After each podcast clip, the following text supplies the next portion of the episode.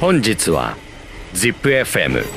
ポッドキャストをご利用いただきありがとうございます。この番組は森野浩二の乗り鉄急行59歳の抵抗制御です。まもなく森野浩二ヒラリーが参ります。程よいボリュームでお待ちください。こんにちはヒラリーです。ポッドキャストをこの方と始めることになりました。えー、こんにちは森野浩二59歳と申します、えー、本当にあの鉄道趣味というか電車や汽車に乗ったり降りたりその後ちょっと歩いたりそれから昔の時刻表を見て思い出したりとか、えーそんなようなあのためにならないポッドキャストを始めることにさせてもらいました、はい。でタイトルは一応正式に言うと森野浩二の乗り鉄急行59歳の抵抗制御ということで、えー始めることにしましたのでよろしくお願いいたします。お願いします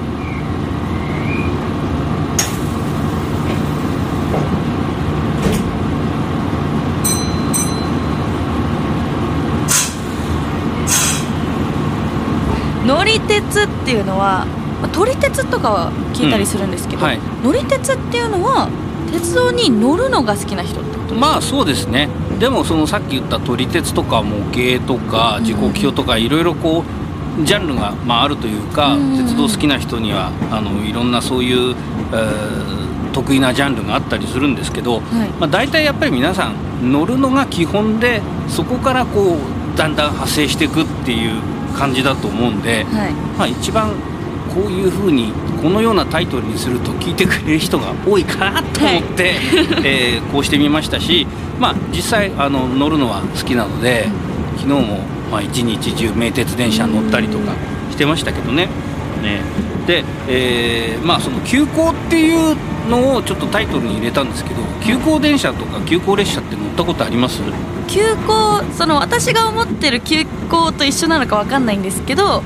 私が考えてる急行はその通過駅とかがあるはいはい。急行、そういうのは乗ったことああります？まああのもちろんそれはそれで正しいし、はい。今その名古屋の周辺だと名鉄とかうん近鉄の電車では急行っていうのが走ってますね、はい。だから例えば、えー名古屋の次は佐高って、まあ、それはすすうんぐすぐ隣の駅は止まるんですけど、はい。まあ、その次例えば犬山の方に行くんだったら上尾台まで、えーうん止まりませんとかそういう電車はあります。まあ近鉄の方にも走ってますけど、あの僕がここで急行って入れたのは、あの僕が育ったのは、まあ、1963年生まれなんで、えー、大体まあ70年代から80年代にかけて、えー小学校中学校高校大学とあの、まあ、通ってたんですけどその時代に好きだった、まあ、列車それから思い入れのある列車が急行列車って結構あったなと思ったんで、まあどうせだったらその急行っていうのを入れて喋っちゃおうかなと、えー思ったとこなんですよね。そうなんですね、うん。今なんか JR で旅行するってしたら、うん。私はその新幹線とか、うん。特急列車なんで、はいはいはい。急行列車ってあんま乗ったことそういうのはないかなってあー思うんですよね。確かに今あの JR の定期列車だと急行列車ってないんですよね、うん。たまに臨時列車で例えばこの近くだとあの飯田線に秘境駅号っていうのが走ったりしますけどこれはどちらかというと急行と言いながら普通列車よりも時間がかかるぐらいあのいろんな駅止まってゆっくりこうん。う写真撮ったりできるようにしてる、まあ、ちょっとあの変わった急行列車ですけど、まあその他ちょっとその観光シーズンになったりすると臨時で走ったりするのはありますけども今定期列車はないんですよね。だからあの昔は特急用急行用それから普通列車用ってこう車両が分かれてたんですけど、今はその急行用っていうのはなくってまあ特急用を大体急行にも使ったりすることがありますけど、うん、あの昔の急行っていうのはあのやっぱりそういう決まった車両が基本的にはあって、えーと前後にこう2つ扉がついてて、うん。で途中で、えー座ってる席は4人掛けのあのボックスシート。はい。あそうそうこれですねちょっと今写真を見てるんですけど、うん、あの向かい合わせてしゃ座るっていう感じだったんですよ。だから、うん。まあ昔は結構知らない人とその中でねね喋ったりとかああの時にはなんか向かい側に座ったおばあちゃんからみかんもらったりとかそんなようなこともありましたけど、うん、あのそんな時代の列車ですね。で、えー僕が生まれたのは東京だったんですけど、まあ、東京は本当に赤ちゃんの時しかいなくてその後はあの北海道の札幌とか、えー埼玉県のせ、えー浦和、まあ、今は埼玉市ですけど、あと宮城県の仙台あたりで育ったのが長かったんで、まあ、特に小学校5年から高校卒業するまでは仙台にいたので、仙台って本当にね朝あの駅に行くと急行列車が何本も何本も走ってるようなとこだったんで、うん、あのいろんな急行列車を、まあ、見に行ったりたまには乗ったりとかしてたんですけど、大体朝6時前に上野方面に向かう青森から来るあの夜行列車が、えー出発するっていうのがあって、夜行列車。うん夜行列車。へでー。夜中中走ってきてだから青森を大体12時ぐらいに出て、うんで仙台に6時前ぐらいだったのかな当時、うん、八甲田号っていうましたけどね。へえんか夜はね今もう走ってないですよね、うん走ってない走ってない。夜行バスとかは聞きますけど、夜行バスはねありますね。まあ夜行の1本だけあるんですけどああの出雲とかの方に東京から行くやつはねありますけど。まああの基本的には今夜行急行っていうのもないんで、だからもうしかも寝台だけじゃなくて普通のあのさっき見てもらった4人掛けの直角シートそうなんですか？なんかあのーなんだリクライニングとかになったりとかあーそれねすもうちょっと後の時代にはあったけどなるほど。うん、1970年代ぐらいかな、うん。僕の中学校ぐらいまであんまりそういう列車はなくて。えでもこれで寝てたんですか？まあこんな直角になって直角になって。寝たままこちょっとだけこう。首かしげて。体が痛くなりそうですねちょっとますよちょっとその辺の話はまたしとしようかなと思ってますけど、うんはい。でそういう列車があってあとはあの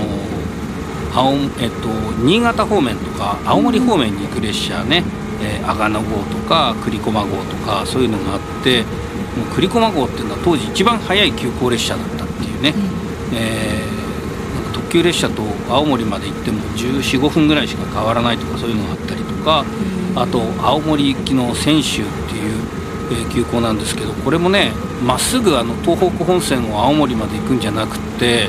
えー宮城県の鳴子っていう温泉を通り山形県の新庄横手秋田大館それから青森に入って弘前っていうところ、まあ、大本線沿いですね、えーそれをずっと通っていくみたいなのがあったりとか、うんまああともう陸中とかもういわゆるあの三陸の方ですね。そっちの方に行く列車とか、えーいろいろとあったんですよね。もう訳が分かんないですよね。そうですね。なんかあのいろんな地名とかが出てきてわ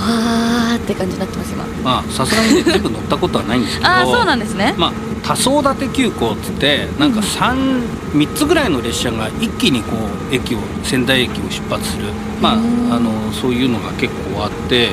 えーなんかもう乗り間違えちゃうとね全然海の方に行くつもりが山の方に行っちゃうとかね、そういうこともありましたね。えーで、まあ、朝大体8時ぐらいまで、えー出たり入ったり急行列車が、えー出発してってっていうのが多くて、ん。でまあ、その頃は、まあ、電車で走るものもあったんですけどディーゼルカーのキハ58っていうのが、えーちょっとさっき写真見てもらいましたけど、はい。うん、あのクリーム色と赤のツートンカラーの大体これがあのどこに行くやつも乗ってるのが多かったんでうんうんうん。結構乗り間違いもあったかもしれないね。そうですよね。私もなんか小さい頃にうん。弟がちょっと電車好きで、おー。なんか電車図鑑見たことあるんですけど、はいはいは似たの多いなとは思ってました。うーん。ねなかなかだからそのいろんなところに行く急行があって、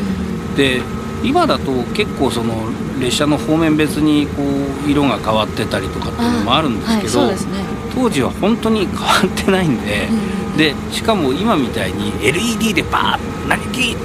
仙台行きはいはいはい。名古屋行きとかいうのが出ないんでそう地味にこうね札札みたいなのがついててまあサボって言ったりもしますけど、うんうんそういうのでちゃんと見て乗らなきゃいけなかったっていうね。そういう時代でね。めっちゃ乗り間違いしそうですね、まあその分なんかいろいろ車掌さんの声でこう聞いたりとかうん「はいこの列車は新潟行きの急行朝日。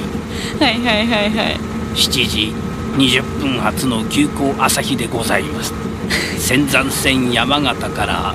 米沢坂町周りの新潟行きです郡山福島方面には参りませんとねああなるほどそそれをちゃんと聞かなくちゃいけなかったそうそうちゃんと聞いて乗ってたっていうね感じですねでちょっとなんか東北の方の話ばっかりしちゃったんで、まあここせっかく名古屋なんで、はい名古屋でじゃあその頃どんなのがあったかななんてちょっといろいろ調べたり思い出したりしたんですけど、はい当時ねちょっと乗ってみたかったなって子供心に思ってた列車があって、うん一つは、えー急行大社号っていうのがあっても大社ってってます知ってます？知ってます、うはい。一応わかります。あの出雲大社の大社ね、はいはい。はいだから名古屋からね出雲大社の本当にもう近くまで行ってるっていう列車ででしかもまああのルートとしてはですね米原まで東海道本線で行ってその後北陸本線の敦賀に出てあと小浜線でえ舞鶴それから山陰本線通ってもう京都兵庫鳥取県通って島根県に入って出雲市から、まあ、最後あの出雲大社の門前町の門前町の、えー大社っていうところまでうん。行ってて朝9時半に出て終点の大社に着くのがね夜8時半頃だ。結構でも今考えるとかかりますよね。当時は。そうですね。まあ今飛行機に乗ると出雲まで名古屋飛行場からだいたい1時間半ぐらいで行くみたいなんでまあその地上のそのバスとか入れてもまあ大体ドアトゥドアで3時間もあれば行けると思うんですけどね。うん、まあ本当一日中楽しめるというかうん。まあ飛行機だったらヨーロッパまで行けちゃうね。そうですね。確かに時間で考えると。うん。そうそう。あとまああのもう一つはね循環急行白金小金っていうのがあって、これはあの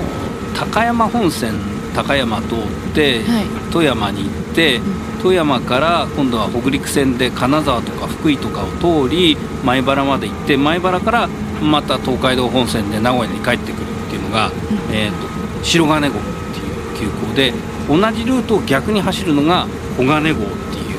っていうあ急行があったー違ったんですね。そうまあそうですね。あの内回り外回りで名前が違うっていう感じですね。まあ、厳密に言うとね循環って言っても、まあ、岐阜名古屋間はまあ重複するわけですけど、うん。まあ、基本的にはこう中部地方を一周して戻ってくるっていう、まあこれもね大体10時間から12時間ぐらいかけて回ってたんで